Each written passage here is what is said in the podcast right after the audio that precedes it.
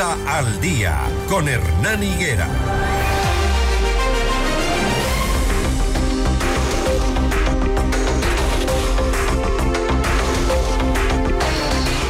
Las 6 de la mañana, 47 minutos. Nuestro siguiente invitado es el concejal eh, de Quito, Bernardo Abad, quien nos va a hablar de esta ordenanza que obliga a los vehículos de transporte público y de carga que circulan en Quito a pasar la revisión técnica vehicular en el Distrito Metropolitano de Quito. Y asimismo, él señala que ha solicitado al alcalde que se realicen los controles para que esas normativas se cumplan en la ciudad. Bernardo, buenos días. Eh, si es tan gentil de explicarnos en qué consiste y qué se logra con esto. Saludos cordiales de Naya, la amplia audiencia de FM Mundo. Tan claro como esto, el día de ayer lo que se hizo es rectificar una ordenanza sobre la revisión técnico vehicular. ¿En qué sentido?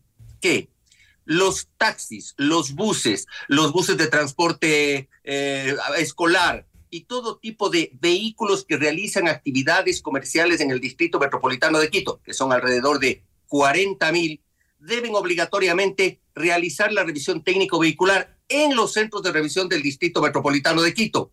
Esto para garantizar el perfecto estado de los vehículos y por ende, y lo más importante, garantizar la seguridad de los ocupantes. Quienes no lo hagan, en una primera instancia, se les puede suspender su permiso de, de, eh, habilitación y su operación. Y si no lo hacen a año seguido, no eh, realizan la revisión técnico vehicular en Quito, se les va a suspender definitivamente ese permiso de operación. ¿Y por qué se toma esta medida? Porque desafortunadamente, en los últimos tiempos, varios accidentes de tránsito, sobre todo de buses de transporte público y de eh, vehículos de carga, cuando han ocurrido accidentes, nos hemos dado cuenta que han sido revisados en centros de revisión de otros cantones. Y obviamente, pues uno de ellos, lo máximo, por favor, resulta que el día en que ah, ah, eh, eh, ocurrió un accidente muy grave, por supuesto, y el que hubo víctimas fatales, incluso ese día supuestamente estaba realizándose la revisión técnico vehicular en un cantón de la costa. Eso no puede ser. Así que nuestra obligación como concejales, como autoridades, es garantizar la seguridad vial garantizar la seguridad en el transporte, garantizar la seguridad en los vehículos que están realizando, prestando este servicio a los ciudadanos. De ahí que se tomó la medida. Ahora, tampoco es que si pasan la revisión técnica vehicular en Quito es que está garantizado nada, ¿no?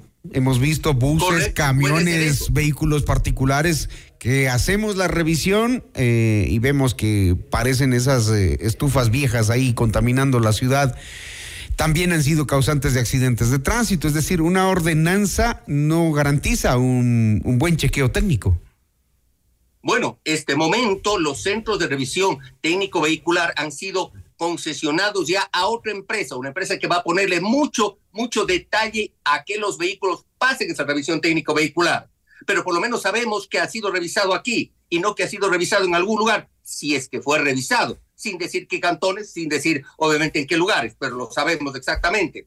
Y también hay un detalle, dentro de esta ordenanza está claro un punto en el cual, si es que se, en los operativos de control que se van a realizar por toda la ciudad, se determina que un vehículo podría no haber cumplido la revisión técnica o que en esa revisión técnica no se lo ha hecho bien y obviamente pues no estaría cumpliendo con las especificaciones técnicas de la revisión, se puede inmediatamente exigir, determinar que se haga una revisión extraordinaria. No es que esperar al próximo año, no, una revisión extraordinaria y deberá pasarla para poder seguir operando en Quito. Esto obviamente en los vehículos eh, comerciales que realizan actividad comercial, porque de eso se trata, dar seguridad a los usuarios del transporte comercial, dar seguridad a los ocupantes, que eso es lo que nos compete. Como digo, podría ser de que no hay una garantía completa, pero sí muchísima, mucha más eh, seguridad en el transporte. ¿Esto obliga a que, por ejemplo, las eh, cooperativas de transporte interprovincial tengan que hacer sus revisiones en Quito? Si es que operan en Quito, si es que tienen el permiso para operar en Quito y, tienen su permiso de habilitación, sí. En muchos casos hacen, el, eh, hacen los viajes y nada más pero si es que operan dentro del distrito metropolitano de Quito, tienen obligatoriamente que realizar la revisión técnico vehicular en los centros de revisión eh, del eso, distrito. Eso aclaremos bien porque, porque la gente ya está comentando, diciendo, o sea que los viajes a Quito van a ser más costosos para todos los vehículos que son de otras ciudades. Las empresas de transporte tendrán costos adicionales que van a ser trasladados a los clientes. Y entonces, ¿este costo se tendrá que ver en los pasajes? No, porque repito, si son, son uh, transportes que simplemente vienen y van, obviamente lo pueden revisar en donde tienen su permiso de habilitación. Si es que estas empresas intercantonales, interprovinciales, tienen su permiso de habilitación y operación en el Distrito Metropolitano de Quito, sí, deberán hacerlo. Y deberían haberlo hecho siempre. Ese es el problema. Sino que, y voy a utilizar un término, algunos sapos lo que estaban haciendo es mandando, entre comillas, a que se saque los recibos de la revisión técnico vehicular en algún cantón y en muchas ocasiones ni siquiera iba el vehículo a pasar la revisión, simplemente tenían el documento. Repito, el caso más patético fue este bus, perdón, este transporte de carga que, que se accidentó y que coincidencialmente el día que se accidentaba en Quito estaría pasando o estaba pasando supuestamente la revisión técnico vehicular en un cantón de la costa. Eso no puede ser. Así que garantizamos la seguridad eh, en, en Quito mediante este tipo de acciones. Además, alguien decía, no, son ilegales. No, en lo absoluto. La ley de tránsito y transporte terrestre y además la constitución da a los gobiernos autónomos descentralizados la competencia del transporte y el tránsito en los municipios. Y eso es lo que estamos haciendo, ejerciendo esa competencia. Así que nadie vaya a decir de que esto es ilegal. Bueno, también pasa um, por el tema de um, la estructura de las vías, ¿no? La vía más peligrosa en el país, ya no solo en Quito, la Simón Bolívar.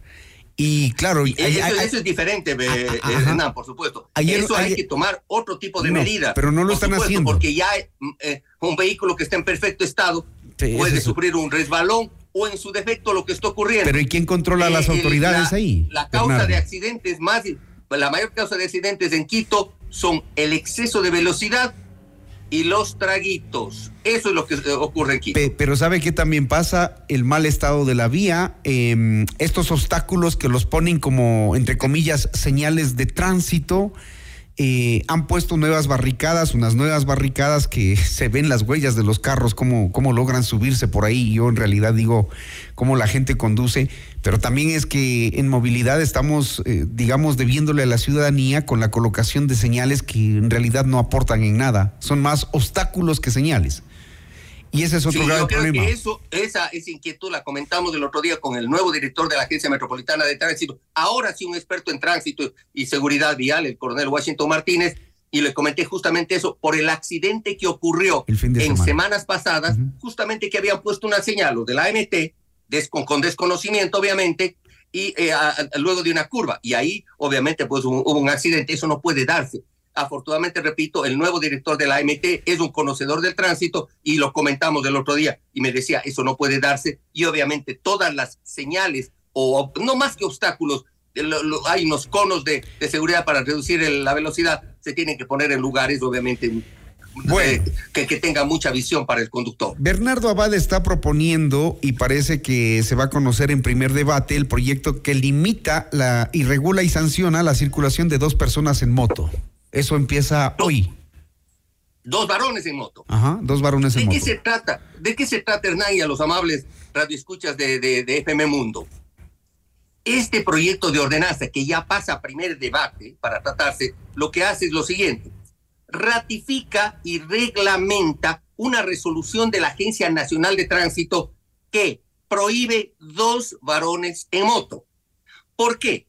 Porque gran parte de los asaltos, robos, sicariatos, asesinatos ocurren en motos y con dos ocupantes varones.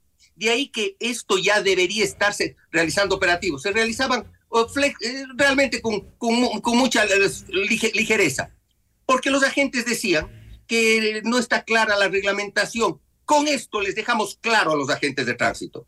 Ahora, de ahora en adelante, estará prohibido, una vez que se apruebe el, proyecto de ordenanza, estará prohibido que dos varones circulen en moto, netamente por temas de seguridad. Hay excepciones, por supuesto. El que el varón sea un niño menor de edad, que sea una persona de la tercera edad, que sea un familiar cercano, la esposa eh, o la, en unión de hecho, e incluso los funcionarios municipales, utilicemos el término policías, policías metropolitanos, agentes de tránsito, sí podrán circular dos en moto, dos varones en moto. En el resto de casos no se lo podrá hacer e incluso se motiva a que los operativos de control se los realice conjuntamente con los entes de seguridad nacionales como la Policía Nacional, con Fuerzas Armadas, para que no quepa duda. Y yo voy más allá, porque en la, la, la, Comisión de Movilidad puso netamente este artículo. Yo voy más allá y lo propuse desde el inicio y voy a insistir para segundo debate. El que las personas que presenten licencias de manejo expedidas en el exterior tal cual manda la ley, solo podrán eh, manejar en Quito seis meses, eso manda la ley. Y otra cosa. ¿Qué pasa si son padre e hijo? Nos preguntan. No es que el viene la moto y yo tengo mi, mi, mi, mi, licencia expedida en el exterior, no puede. Y otra cosa, cuando se detenga a una persona, que dos en moto, ¿no? La motocicleta deberá ser retenida tal cual el pico y placa. Eso se, se, se retiró en el informe y voy a insistir para segundo debate, porque no puede ser posible de que se pone una sanción pecuniaria y en la gran mayoría de los casos no pagan la sanción y están campantes y no pasa nada. No, esa motocicleta deberá ser retenida y el dueño de esa motocicleta deberá ir con la factura Bernardo, o con el documento ¿qué pasa, para que le devuelvan. ¿Qué pasa si son padre e hijo? Y eh, utilizan... si, es menor de edad, ¿Y si es mayor de edad? problema. Si, son es mayores de edad, igual, igual es la sanción pero si justifican ser padre e hijo y utilizan una motocicleta para ir al trabajo o al estudio.